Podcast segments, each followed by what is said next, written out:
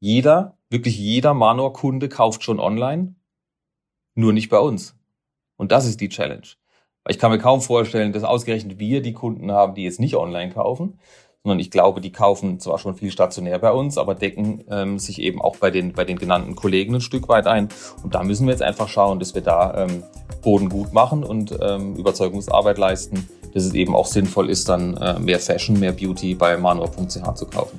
Heute durfte ich wieder einen ganz besonderen Gast an der Handelbar begrüßen. Stefan Wetzler war bei uns, verantwortlich für den E-Commerce bei Manor dem Schweizer Warenhaus. Wir haben also einen Blick in unser südliches Nachbarland äh, geworfen, haben uns Transformation bei einem echten Schweizer Traditionsunternehmen angeschaut und diskutiert, wie man mit Agilität in die Zukunft starten kann. Darüber hinaus haben wir darüber gesprochen, wie man mit Krisen umgeht und inwieweit dort Schweizer Unternehmen und der Schweizer Markt anders unterwegs sind, als wir es in Deutschland sind.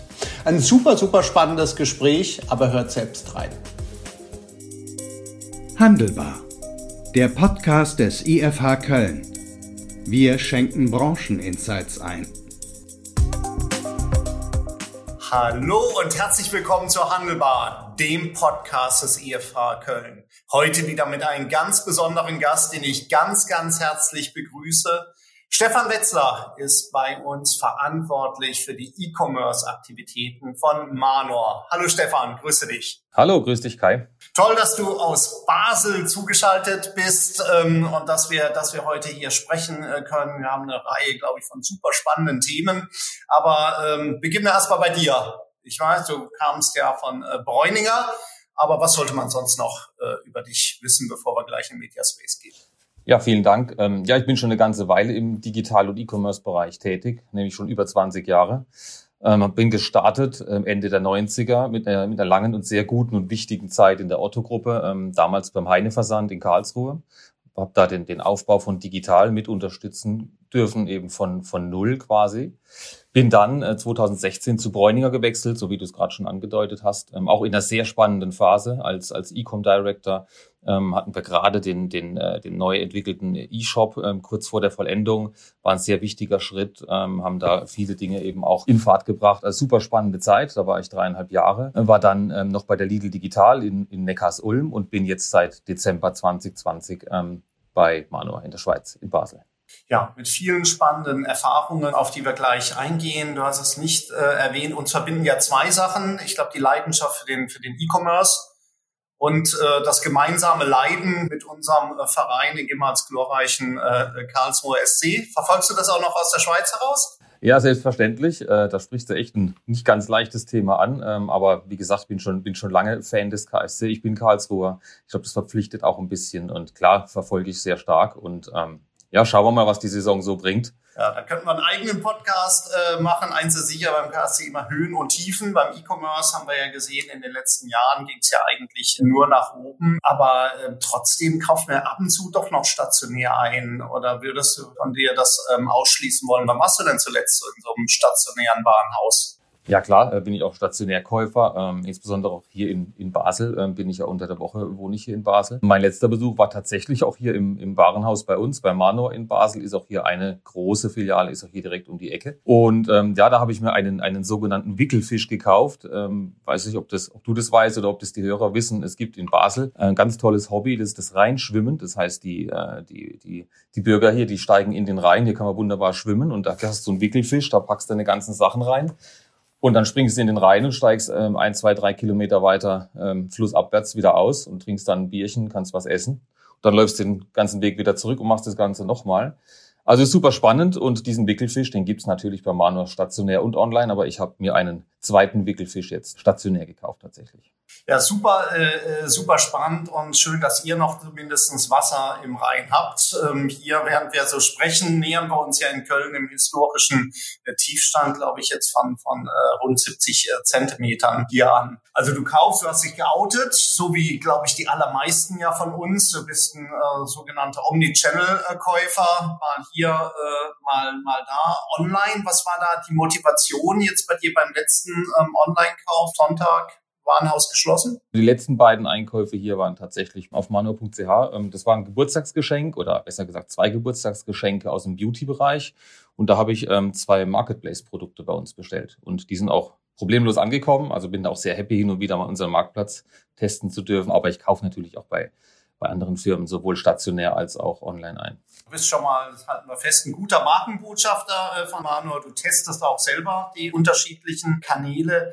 Kannst du irgendwas äh, hier zu der Bedeutung von, von einem E-Commerce-Kanal jetzt für Manor äh, sagen? Oder vielleicht auch mal generell, wie viele, wie viele Filialen habt ihr in der Schweiz? Ähm, wie groß ist der Hund? Und wenn man so manchmal sagen kann, haben wir ja früher gesagt, wie groß ist der Schwanz?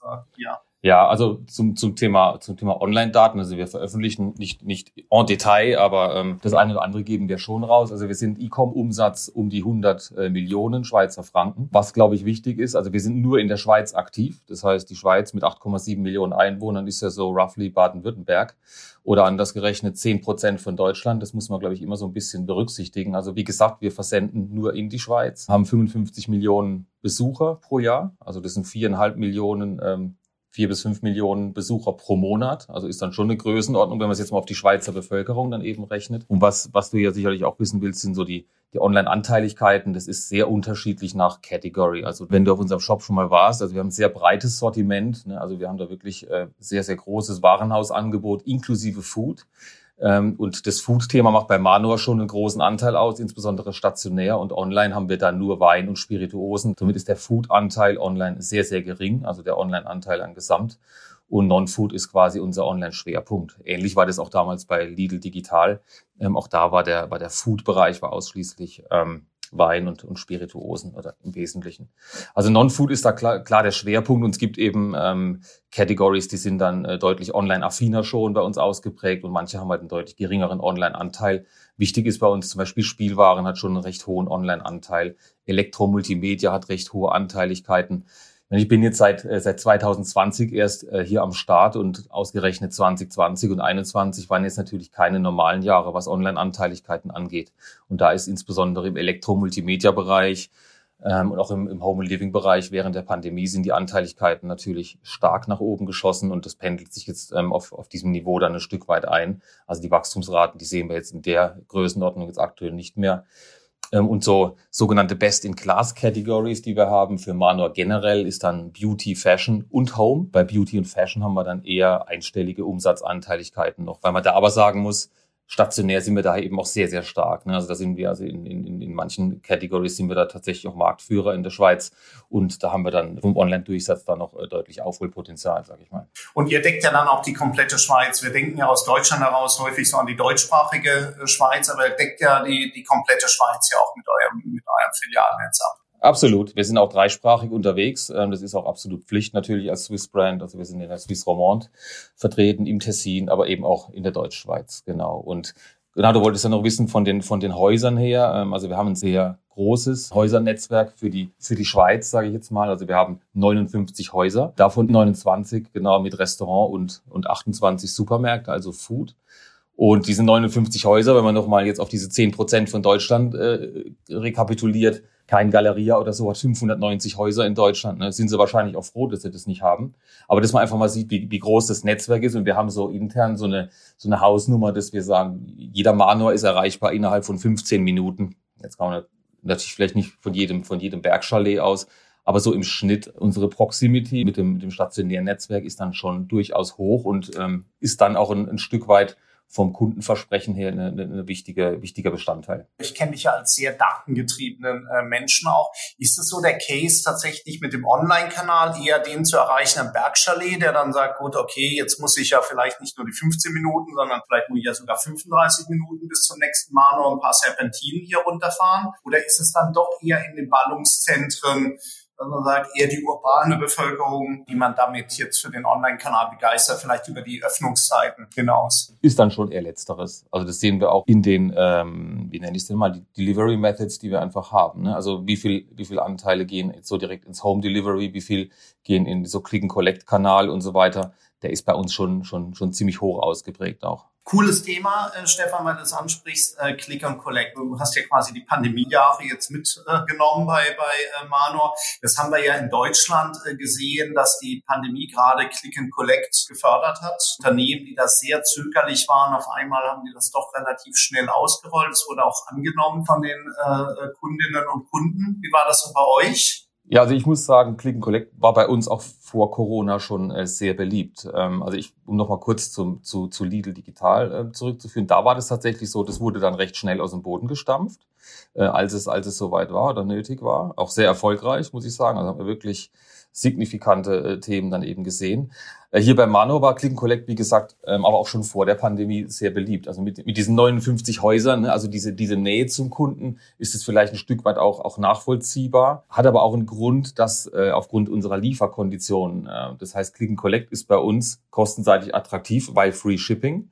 Und normalerweise haben wir Free Shipping sonst erst ab einem Wert von 100 Schweizer Franken. Das heißt, viele Menschen lassen sich dann die, die, die kleinere volumigen Warenkörbe halt ins Haus schicken und dadurch, dass wir diese große oder dichte Netzwerk haben, ist der nächste Mano dann eben schnell zu erreichen. Und dann wird es eben einfach genutzt, um da die Lieferkonditionen oder die Lieferkosten einzusparen. Ist da der Schweizer Konsument, ist der da weniger preissensibel als der, als der Deutsche? Also sind die auch bereit, jetzt sage ich mal, für guten Lieferservice äh, hier dann auch extra zu bezahlen? Oder macht ihr das überhaupt? Also wir haben jetzt keinen, keinen äh, Zusatzservice, dass es dann noch schneller oder noch besser geht. Ähm, ich würde jetzt spontan aber auch sagen, dass der Schweizer da genauso kostensensitiv ist. Also die, die Shipping-Costs generell sind auch ähm, Kaufshürde Nummer eins. Also wenn wir die Kunden befragen, da frohlockt niemand, äh, dass wir ähm, Versandkosten nehmen. Also das sind echt diese Kaufverhinderungsgründe, warum man nicht online kauft. Da steht äh, Versandkosten schon weit oben. Aber wie du, wie du das ja auch weißt, ähm, das ist natürlich ein gewisser ähm, P&L-Bestandteil auch, den wir kostenseitig decken müssen. Ähm, deshalb, wenn du die Lieferkosten jetzt erstmal hast oder die Einnahmen erstmal hast, dann sind die natürlich auch Bestandteil der P&L. Deshalb tut man sich da durchaus schwer, ähm, Modelle zu finden, die äh, Kosten komplett ähm, zu übernehmen. Aber diese Dinge testen wir auch. Wir hatten noch gerade letzte Woche wieder einen Test äh, mit, mit Free Shipping, äh, was das für Effekte dann eben hat. Auch wie ändern sich dann die entsprechenden Liefermethoden. Und ich hatte ja vorhin schon gesagt, dass Click and Collect bei uns einen, großen Anteil hat. Also wir sind im, im Normalfall sind wir so bei 40 Prozent unserer Transaktionen werden per Click and Collect gemacht. Und wir hatten jetzt, wie gesagt, letzte Woche mal diesen Free Shipping Test und da ist dieser Wert äh, deutlich abgesunken. Und dann ist es, stützt es natürlich die These, dass viele Kunden das vordergründig eben aus, aufgrund der, äh, der Free Shipping äh, Thematik machen. Und das ist, ist super, super spannend an der Stelle. Ähm, grundsätzlich ist das Click and Collect natürlich für den klassischen Omnichannel-Händler mit dem stationär Netzwerk auch super spannend, eben den Traffic in die, in die Stores zu bringen. Das ist ja klar, ne? weil wir haben natürlich auch das Frequenzthema. Das ist logisch und ähm, ist jetzt nicht so, dass da jeder, der jetzt Click and Collect macht, dann auch noch ähm, Zusatzkäufe dann groß tätig, das ist klar. Also da hat man ja gern die Fantasie, ja, jetzt wenn ich die im Haus habe, dann gebe ich dem noch was mit on top und dann schicke ich ihn noch in den Supermarkt und er kauft sich dann die Welt zusammen. Das findet natürlich so nicht statt. Aber nichtsdestotrotz ist es trotzdem eben ein, ähm, ein Kontakt, Kontakt mit dem Haus, Kontakt mit unserem freundlichen Personal, was dann eben wiederum ähm, die Brand Experience stärkt. Von daher ähm, finde ich persönlich auch, auch eine gute Sache. Wir haben noch einen Service, der ist eben auch, ähm, der ist relativ unique. Da waren wir auch sehr, sehr früh. Wir waren damit die ersten, auch in der Schweiz, wenn ich das richtig in Erinnerung habe. Das nennen wir Click and Collect Express. Auch da bezahlt der Kunde schon im E-Shop.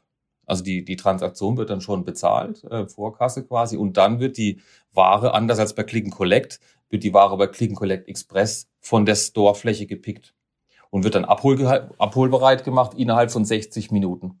Also das ist schon, schon sehr, sehr flott. Und die Kunden nutzen das eben auch sehr gerne. Also das wurde, wurde sehr gut angenommen.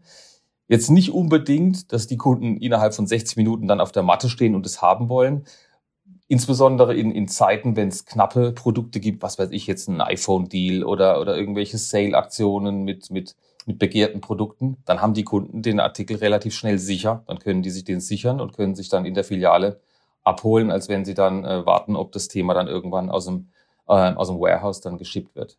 Spannend, aber den, den Abholpunkt, das ist der gleiche Abholpunkt bei, bei Click and Collect. Man könnte sich das ja auch nochmal vorstellen, wenn man das auf die Spitze treibt, äh, dass man, dass man ja da auch einen extra Abholpunkt, dass der gar nicht mehr äh, dass er vielleicht gar nicht mehr durch den Laden laufen muss. Ich weiß nicht, wie weit man den Pickup-Point jetzt hier in den, in den Laden jetzt dann auch reinsetzt, ähm, dass man das äh, vielleicht auch weiter vorne ist. Also optimiert, versuchte, denkt ihr da drüber nach, weil das sind ja zwei völlig unterschiedliche Use Cases vielleicht. Der eine, der ist einfach schnell auf dem Weg nach Hause was aufpicken will und der andere, der vielleicht sich Deal sichern will und dann aber vielleicht doch nochmal eintaucht in eure Mano-Welt auf der Fläche. Ja, wobei ich glaube, da ist der Use Case dann doch gar nicht so unterschiedlich. Also es geht einfach darum, ich hole ich hol das Päckchen im, im Haus ab. Also da würde ich persönlich sagen, ist Click Collect und Click Collect Express von der Thematik her sehr ähnlich und deshalb gilt dieser, diese Idee, den, den Pickup-Point zu verändern, vielleicht außerhalb des Stores oder direkt im Eingang oder an, in, ins Erdgeschoss zu verlagern, gilt, glaube ich, dann für beides.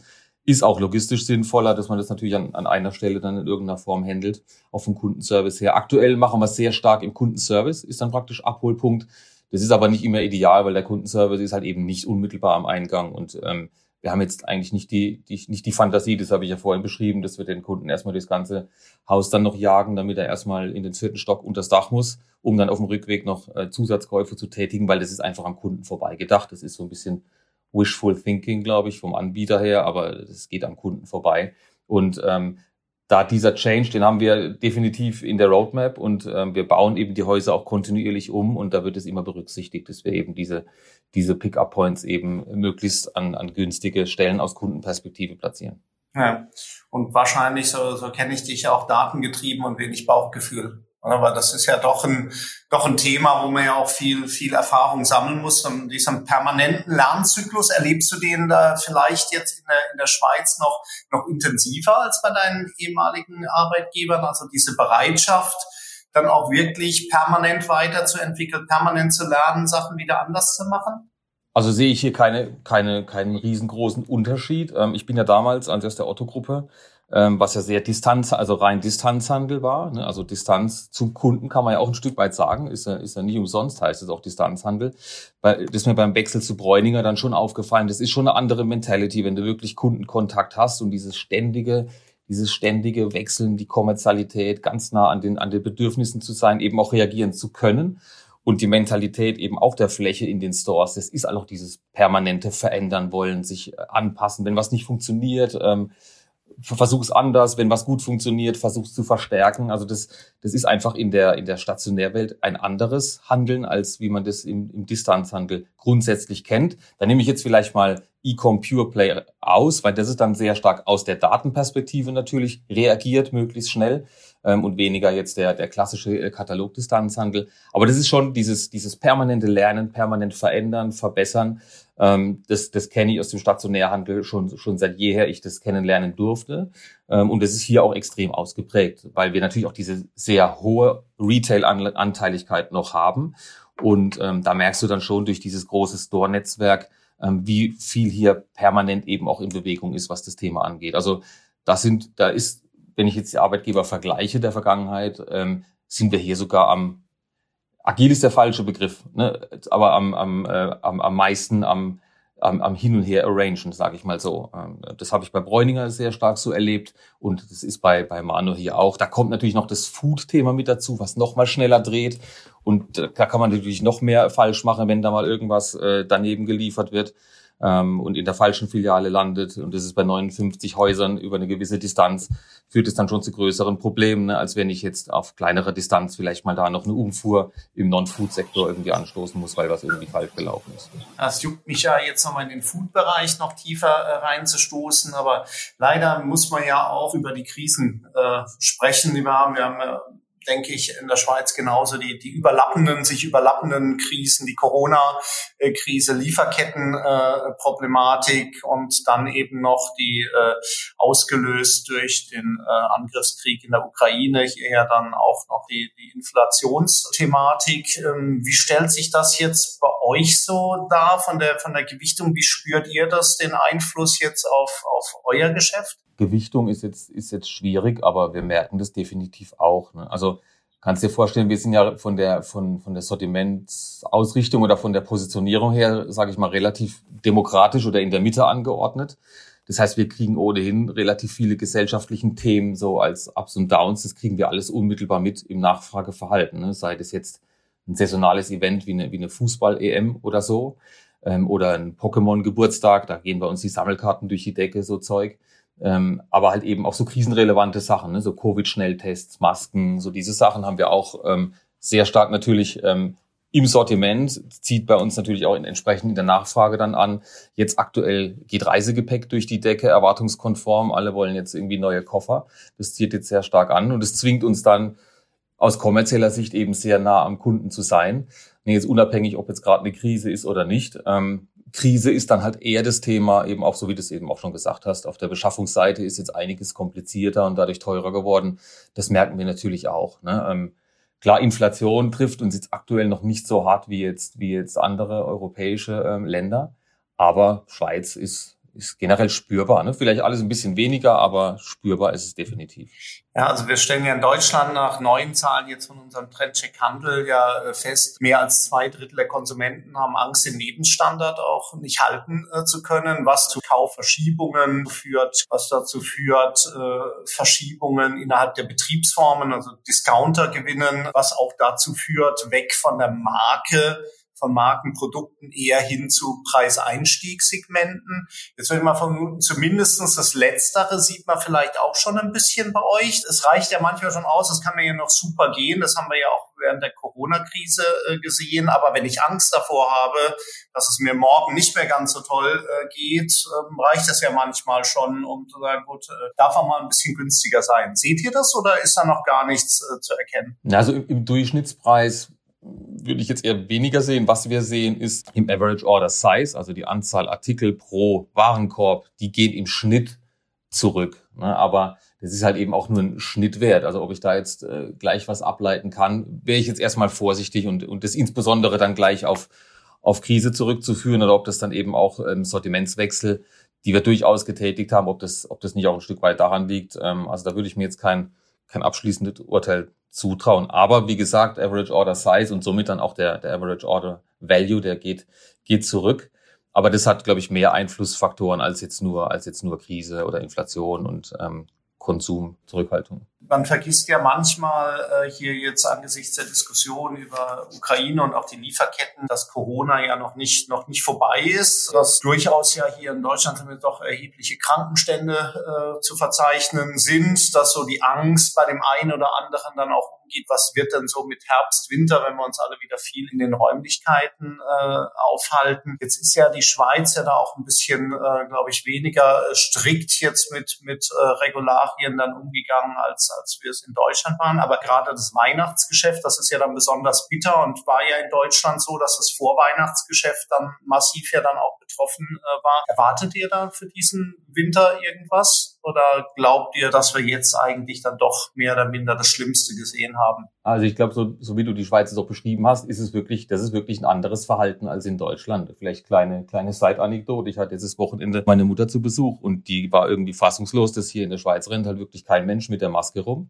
Du musst auch in den, in den äh, öffentlichen Verkehrsmitteln keine Maske tragen. Wenn du aber jetzt zum Beispiel, hatte ich auch schon erlebt, äh, von Genf nach Karlsruhe fährst, dann sitzt du von Genf äh, bis Basel-Badischer Bahnhof neben denselben Leuten ohne Maske und dann heißt, Achtung, jetzt gefährlich, gefährlich, jetzt kommt der Virus ab Deutschland, bitte jetzt Maske tragen. Das ist schon irgendwie strange. Ne? Also das ist ein ganz anderes Verhalten hier. Und die Regulationen sind auch deshalb deutlich früher schon irgendwie weggefallen. Und ich persönlich rechne auf keinen Fall mit irgendwelchen Lockdown-ähnlichen Zuständen oder sonst was. Was jetzt Einkaufsverhalten jetzt stationär angeht, rechne ich jetzt tatsächlich nicht mit mit äh, großen Beschränkungen, was jetzt Corona angeht. Da würde ich jetzt dann eher überlegen, ob es dann nicht vielleicht eher dann doch mit den, mit den Energiethemen zu tun hat, im Sinne von, ähm, ja, was ist denn jetzt eigentlich, wenn, wenn die Menschen jetzt ange, angehalten werden? Natürlich klar, einmal Gas sparen, aber vielleicht auch irgendwie Strom sparen. Macht es dann jetzt als Retailer eigentlich Sinn, jetzt wie verrückt hier äh, Weihnachtsbeleuchtung zu verkaufen, anzubieten, wenn die Kunden da sagen, naja, die lasse ich mal lieber sowieso aus, respektive hänge ich sie mir gar nicht erst an einen Baum oder ins Fenster oder sonst wohin. Also ich glaube, das sind eher die Themen, die uns jetzt umtreiben müssten. Nicht, dass wir das jetzt schon äh, dramatisch, dramatisch tun. Wir hatten es letzte Woche mal so ein bisschen andiskutiert. Ähm, eher noch anekdotisch, aber das sind, glaube ich, Themen, die, die kommen tatsächlich auf uns zu. Und was machen wir auch selber? Ne? Also wir wollen auch ein gutes Beispiel selber sein wir, wir beleuchten ja dann doch die eine oder andere Lampe während dem Weihnachtsgeschäft, sowohl in den Schaufenstern als auch an der Fassade.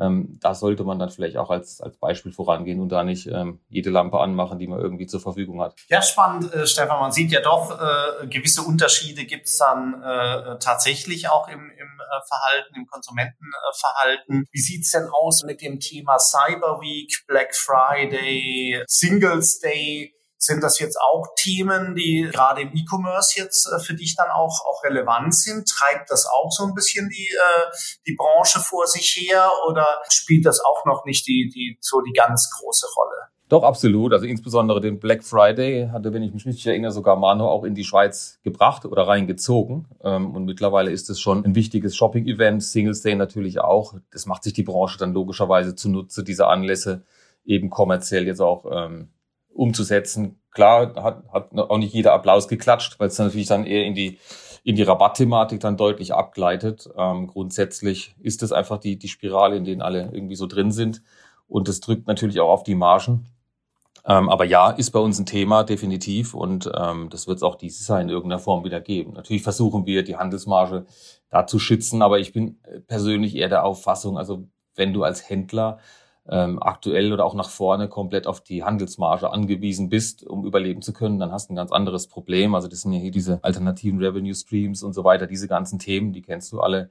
Ähm, ich glaube, da muss man ein Augenmerk drauf, drauf richten, dass man da seine, seine Kunden ähm, und ähm, seinen Traffic zu monetarisieren lernt, ohne dass man jetzt nur über die Handelsmarge und, und keine Promotionen kommt. Das ist ja ein weiter Weg. Ich meine, Mano ist ja jetzt auch ein Traditionsunternehmen und weil du es jetzt gerade ähm, ansprachst, alternative Revenue Streams, ähm, wie weit äh, seid ihr da so nach deinem äh, Dafürhalten ähm, auf dem Weg dahin, äh, sich von dem Handelsmodell, das ist ja ein Thema, was wir tatsächlich hier sehr intensiv diskutieren, kann man überhaupt mit, mit einem klassischen Handelsmodell noch Geld verdienen, perspektivisch. Würdest du sagen, da, da seid ihr schon gute Schritte hier äh, gegangen oder ähm, seid ihr da noch relativ weit am Anfang? Ja, also gute Schritte sind wir definitiv gegangen. Mir geht's natürlich tendenziell immer zu langsam. Das ist, glaube ich, ähm, auch normal. Das ist auch äh, immer eine Rolle ein Stück weit normal, denke ich. Aber wir sind auch in der Tat noch am Anfang. Die Online-Konkurrenz ist natürlich deutlich schneller. Ich sage auch, also wenn wir nicht mal schaffen würden, linear zu wachsen, wie willst du dann in Konkurrenz kommen mit, mit Firmen, die in der Lage sind, exponentiell zu wachsen? Das ist ja schlichtweg unmöglich. Und hier in der Schweiz gibt es ein, äh, eine, eine ziemlich coole Konferenz, das ist die SCORE. Ähm, die hat damals hier Thomas Lang von Carpathia noch ins Leben gerufen und wird jetzt äh, weitergeführt von der Alex Scherrer. Die Konferenz ist die kleine Schwester von der K5. Also echt eine gute Konferenz, auch sehr auf Schweiz fokussiert, trifft auch ganz andere Menschen als jetzt, als jetzt nur auf der K5.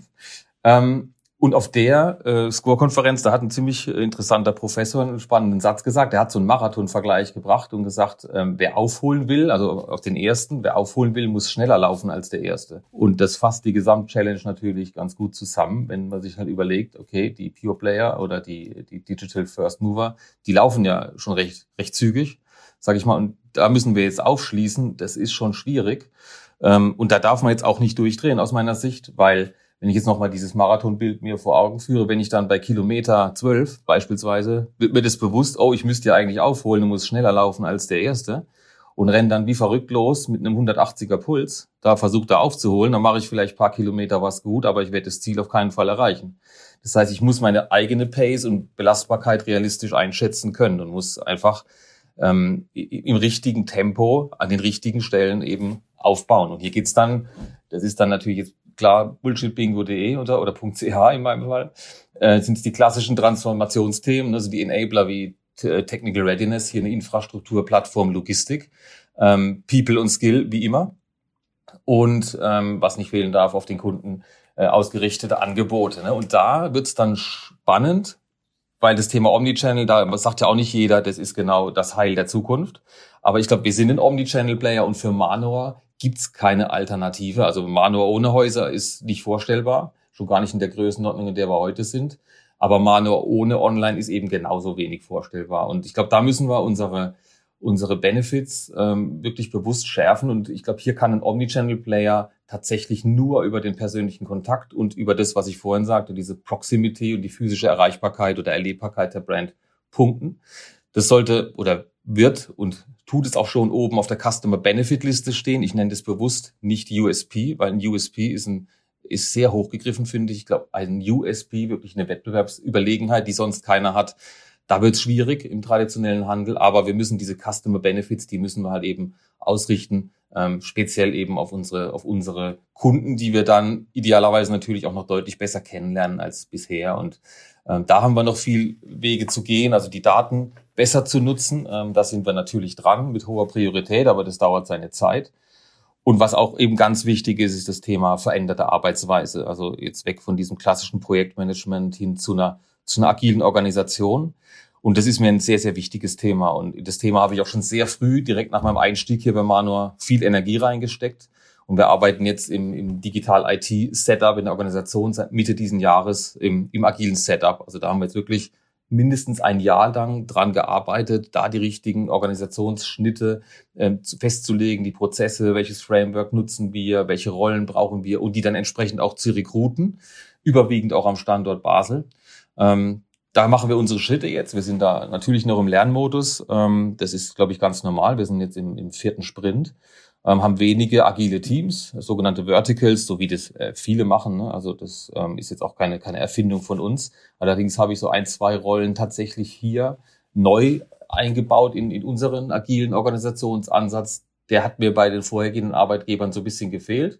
Und äh, da haben wir, glaube ich, wirklich ein, ein, tolles Setup jetzt gefunden. Also wir haben dann diese agilen Teams, die nennen wir, wie alle anderen, glaube ich, auch, Build und Change the Business und die operativen Teams Run the Business. Und die Connection aus diesen beiden Teams, das ist ein entscheidende, entscheidender Punkt, dass du eben nicht nur die die Produktvisionäre dann hast, die am, die im Development dann arbeiten, sondern eben ganz nah eben auch am Business Need ähm, die, die Requirements rausfinden, damit eben auch gerade bei knappen Ressourcen, die wir halt eben haben, ähm, dass man da eben die richtigen Themen umsetzt und das so schnell wie möglich. Du hast eben, äh, Stefan, ja die, die ähm, Online-Konkurrenz äh, nebenher erwähnt, gegen die er mit, gerade mit Agilität ja jetzt dann auch angeht. Die Landschaft sieht ja bei euch jetzt doch in der Schweiz ganz anders aus jetzt als in, in Deutschland, wo wir deutlich über 50 Prozent Amazon äh, hier haben. Ähm, Amazon äh, liefert ja äh, in die Schweiz rein. Ähm, deswegen glaube ich nur einer von mehreren Playern, wenn ich so richtig äh, das, das Bild hier habe. Du korrigierst mich aber gleich. Wir sehen in den Categories dann sehr starke Konkurrenz. Zalando, glaube ich, beim Fashion-Bereich, hier äh, Galaxus, Consumer Electronics. Ähm,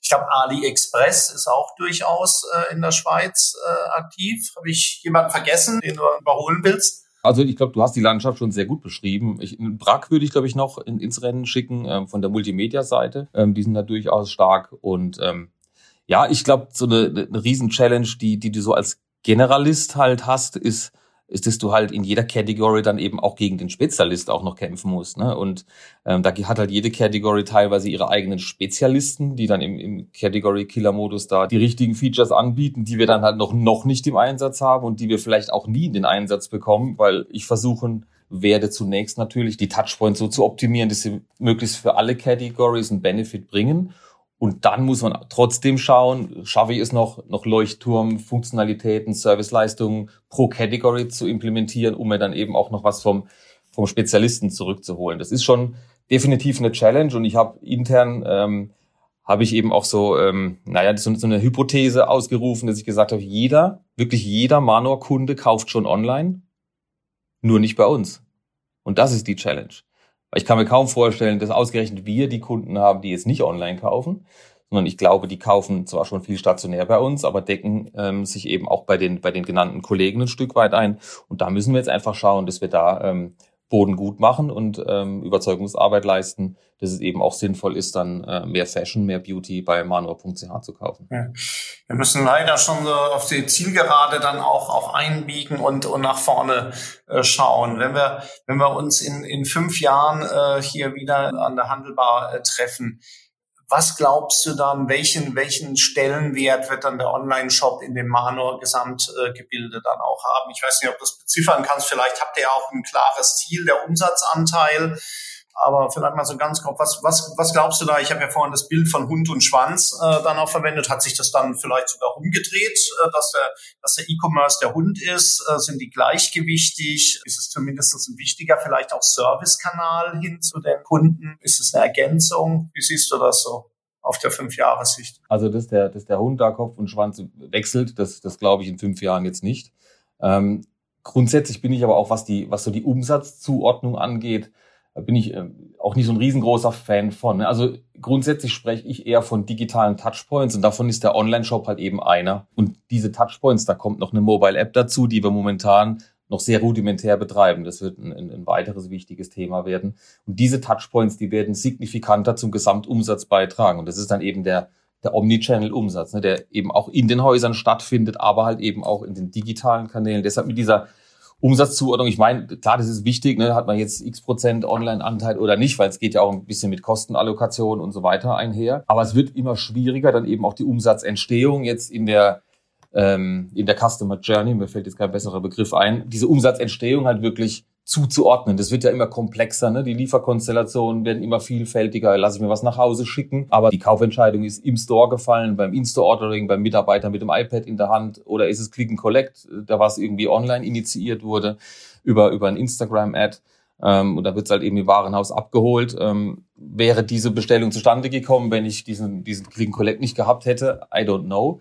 Also von daher ist es, ist es relativ schwierig, da jetzt bewusst auf diese Zuordnung zu gehen. Was aber sicher ist, glaube ich, dass die digitalen Touchpoints einfach wichtiger werden, weil die Umsatzentstehung, die wird zunehmend digital erfolgen. Sei das im E-Shop, aber halt eben auch in den zuführenden Channels, ne? also rund in der, in der Google-Welt, in der, in der Facebook-Welt, um nur zwei zu nennen, die da, die da wichtige Rollen spielen. Ja, Wasser auch auf unsere Mühlen äh, hier. Das ist ja tatsächlich dieser Omnichannel-Gedanken, den du da in Reinkultur jetzt auch, auch präsentiert hast. Und der beginnt ja in der Tat dann auch bei der Steuerung und bei den KPIs. Da vielleicht endet er ähm, auch dort. Also da sind wir uns schnell einig. Wir werden viel mehr Digitalität auch sehen in den, in den Warenhäusern. Wir werden äh, sehen, dass die Kunden immer irgendwelche digitalen äh, Touchpoints dort äh, bedienen können, dass es Services gibt, die das Ganze verknüpfen. Frage, reicht das aus? Ich hatte mit, mit dem äh, Jens Diekmann hier von, von Galeria ja äh, über die Social Hubs beispielsweise dann auch gesprochen, wo man sagt, gut, um tatsächlich die Warenhäuser hier mehr noch zu Begegnungsstätten zu machen, muss ich auch da über den Handel hinausdenken und man sagen, gut, warum dann eben nicht mal so ein Bürgerzentrum, Passbehörde mit reinpacken, warum nicht noch vielleicht andere Services noch, äh, noch äh, mit, mit dazu nehmen, um insgesamt die Kunden noch über die Transaktion hinaus noch mehr Anlässe zu geben, in, in so ein Warenhaus zu gehen. Ist das auch was, über was ihr nachdenkt oder was du dir zumindest vorstellen könntest? Oder äh, glaubst du, dass es schon so, der Kern wird dann schon irgendwo, ähm, wird immer noch der alte sein? Ja, das ist natürlich jetzt die Glaskugel, mit der sich der ganze Handel da die ganze Zeit äh, auseinandersetzen muss. Insbesondere die Kollegen, die dann auch ähm, mit der Immobilie zu tun haben. Du hattest jetzt hier Social Hub, Begegnungsstätte, Bürgerzentrum. Das ist natürlich ein Riesenspektrum, sage ich jetzt mal. Ne? Also das Spektrum zwischen einem Social Hub, also das ist ja eher so der Community-Ansatz, und einem Bürgerzentrum, wo ich hier den Pass abhole oder ein Nummernschild oder keine Ahnung oder meinen Pokal graviere. Das finde ich jetzt wirklich großes Spektrum. Da passt ja irgendwie alles rein und deshalb finde ich die Diskussion durchaus schwierig. Beziehungsweise klar gibt es da Möglichkeiten. Ne? Also das Spektrum ist so groß, da gibt's da gibt's definitiv äh, Möglichkeiten. Aber ähm, das wird nicht die Rettung sein. Das glaube ich nicht. Also nur weil ich meinen Pass, den ich dann alle vier äh, Jahre, fünf Jahre mal irgendwo abholen möchte, ich weiß nicht, ob das der Riesenfrequenztreiber dann wird und die und die mega ähm, die mega äh, Service-Dienstleistung. Äh, also ich glaube, wichtig ist, dass du deine Kunden kennst, also nicht du jetzt, sondern du als Händler. Ne, die muss ich halt gut kennen, oder ich in dem Fall, mit Kundenbeziehung pflegen. Ähm, entsprechend, wie erreiche ich die Kunden? und dann eben eine vernünftige Problemlösung aufrechterhalten. Also das klingt jetzt alles so, natürlich so dieses typische Blabla, aber so ist es halt einfach. Du musst deine Kunden kennen, musst äh, vernünftige Problemlösungen anbieten, die die Kunden eben einlösen wollen. Und wenn das dann eine Passabholung ist, vielleicht mit einem Espresso zusammen, dann von mir aus gerne auch das. Ähm, aber ich glaube, es geht eher darum, ähm, du, musst, du musst eine Problemlösung für deine relevanten Kunden haben und ähm, nur so kann es gelingen aus meiner Sicht. Und dann kommen die auch in die Häuser. Ne? So kenne ich dich, das klare Denken vom, äh, vom Kunden äh, her. Ähm, letzte Frage, die ist aber auch wieder schwierig. Ich kann es ja nicht ersparen, aber wem, wenn ich dir, kann ich sie äh, stellen. Jetzt wird ja ähm, in Deutschland das fast schon so, äh, das Thema Warenhäuser, Innenstädte ja fast schon zu einer sozialen Verantwortung der Warenhäuser jetzt dann auch hochstilisiert, dass man sagt, also wenn die jetzt auch noch weg sind, da bricht ja die Innenstadt äh, äh komplett äh, zusammen. Kannst du dir Innenstädte jetzt in der Schweiz, in denen jetzt auch ein schöner Manor dann auch platziert ist, kannst du dir die in, sagen wir, in, in fünf Jahren auch ohne äh, Manor vorstellen? Oder würdest du sagen, die sind da so stark verankert, ähm, die sind so wichtig, dass das gehört einfach zusammen und wenn der nicht mehr da ist, ist selbst so eine schöne Schweizer Innenstadt dann auch nicht mehr so attraktiv wie vorher. Also ich glaube grundsätzlich, das die Immobilie, die wird ja immer da sein, ne, in irgendeiner Form, aber der Nutzungskontext, der wird sich halt verändern. Ich glaube, das Thema ähm, Manor kann es durchaus noch geben, wenn wir, wie ich eben sagte, die eine vernünftige Problemlösung anbieten können. Äh, wenn wir uns als, als Warenhaus verstehen, dann ist dieser Begriff halt irgendwie schwierig. Und ich glaube, der ist auch tatsächlich ein bisschen überholt. Also ich, so Warenhaus klingt für mich so, so antiquiert nach wie so, so ein Lagerort, wo Ware lagert, die darauf wartet, abgeholt zu werden. Das ist, glaube ich, ein bisschen schwierig. Ob es jetzt gleich eine Begegnungsstätte ist, das ist mir dann, wie ich eben sagte, ein bisschen zu weit. Ähm, wie gesagt, wenn es da vernünftige Angebote gibt und daran arbeiten wir täglich, ähm, dann spielen wir da auch eine Rolle und dann ist es auch wichtig, dann hilft es auch der Innenstadt. Ketzerisch könnte man sagen, die Warenhäuser oder die Department Stores klagen über Frequenzmangel. Also kann es an denen schon mal nicht liegen, dass, dass, dass, dass Leute in die Stadt kommen und wenn die dann weg sind, dann weiß ich auch nicht, ob noch weniger kommen schwer zu sagen. Deshalb, ich glaube, das muss gemeinschaftlich gelingen, äh, ein attraktives Angebot in die Stadt zu bringen. Das ist dann aber halt ich nicht eben nur Ware, die abgeholt werden soll, sondern das ist dann eben auch Kultur, einfach der Nutzungskontext einer Stadt. Dann ist es die Begegnung in der Stadt, aber nicht die Begegnungsstätte im Warenhaus.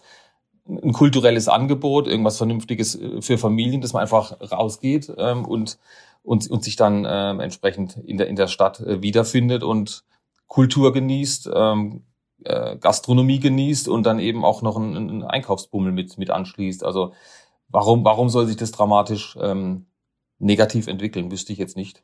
Stefan, das war zum Abschluss nochmal ein fulminantes äh, Statement hier für eine vernetzte Welt, in der ihr weiterhin auch äh, äh, euren Kunden ein tolles Angebot äh, bieten wollt, egal ob online oder offline oder verzahnt. Vielen, vielen Dank für deine Insights, für deine Zeit. Ähm, hat äh, riesig Spaß gemacht und ich hoffe, wir sehen uns bald auch wieder in Präsenz wieder. Super, ja, vielen Dank für die Einladung. Mir hat es auch Spaß gemacht. Das war die heutige Handelbar mit Stefan Wetzler, verantwortlich für den E-Commerce bei Manor und jemand, der mit Agilität sowohl deutsche als auch Schweizer Traditionsunternehmen in die Zukunft geführt hat und führt.